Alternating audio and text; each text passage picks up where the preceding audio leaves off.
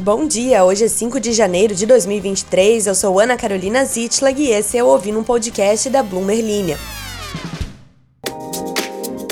Hoje você escuta sobre como a renúncia do CEO da Petrobras pode colocar em xeque dividendos do quarto trimestre, sobre como a Amazon vai demitir mais de 18 mil empregados em uma escalada dos cortes e sobre como a Apple perdeu o valor de mercado de 2 trilhões de dólares após a queda das ações. A renúncia do CEO da Petrobras, Caio Paes de Andrade, disparou uma espécie de contagem regressiva de investidores para a data de eleição do novo conselho de administração da estatal e a divulgação do balanço do quarto trimestre de 2022, em tese fixada para o dia 1 de março.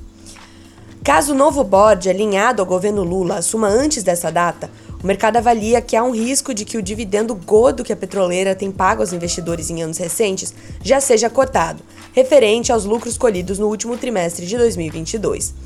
No terceiro trimestre, a Petrobras distribuiu 43,7 bilhões de reais em dividendos aos acionistas, o equivalente a 3,35 reais por ação, resultando em um yield, um rendimento trimestral, de 10,5%, ou seja, um payout de 95% do lucro líquido.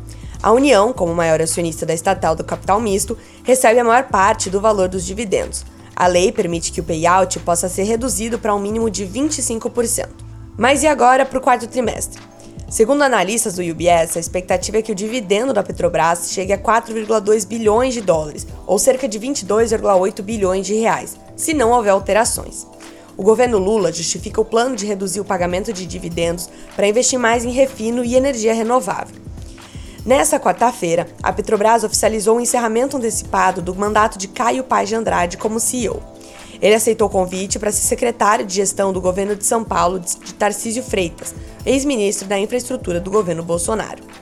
A estatal informou que, devido à renúncia de Andrade, o diretor de desenvolvimento da produção da petroleira, João Henrique Ritterhausen, foi nomeado CEO interino, até a posse do novo comando. Na terça-feira, a Petrobras recebeu oficialmente o ofício do Ministério das Minas e Energia informando a indicação do senador Jean Paul Prats para CEO e membro do conselho. Próxima notícia. A Amazon anunciou a dispensa de mais de 18 mil funcionários, a maior redução do quadro corporativo da história da empresa, emitindo um claro sinal de que a crise da indústria de tecnologia está se aprofundando. O CEO Andy Jassy anunciou a mudança em um memorando para a equipe na quarta-feira, dizendo que seguiu o processo de planejamento anual da companhia. Esperava-se que os cortes iniciados no ano passado afetassem cerca de 10 mil pessoas. A redução está concentrada nos quadros corporativos da empresa, principalmente na divisão de varejo e nas funções de recursos humanos, como recrutamento. A eliminação de 18 mil funcionários será o maior corte até agora para as empresas de tecnologia durante a atual desaceleração, mas a Amazon tem uma força de trabalho muito maior do que seus pares no Vale do Silício. Tinha mais de 1,5 milhão de funcionários no final de setembro, o que significa que os últimos cortes representariam pouco mais de 1% da força de trabalho. Embora a perspectiva de demissões paire sobre a Amazon há meses, a empresa reconheceu que contratou muitas pessoas durante a pandemia. O total anunciado sugere que as perspectivas da empresa pioraram. Ela se junta a outros gigantes da tecnologia a fazer grandes cortes. Ontem, a Salesforce anunciou planos para eliminar cerca de 10% da sua força de trabalho e reduzir as suas propriedades imobiliárias. E tem mais. Uma queda constante nas ações da Apple empurrou o valor de mercado da fabricante do iPhone para menos de 2 trilhões de dólares.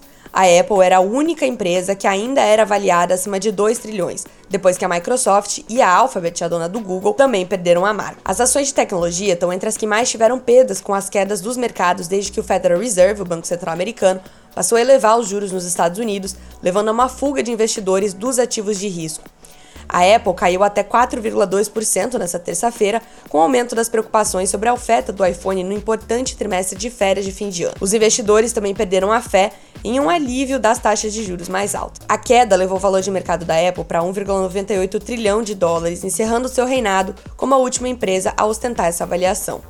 Exatamente um ano atrás, as ações da Apple subiram brevemente para ultrapassar 3 trilhões de dólares em valor de mercado, quando o S&P 500 atingiu um recorde. Esse foi ouvindo um podcast da Bloomer Linha. Não esquece de se inscrever e de ativar as notificações para ficar por dentro de todas as notícias. Até a próxima!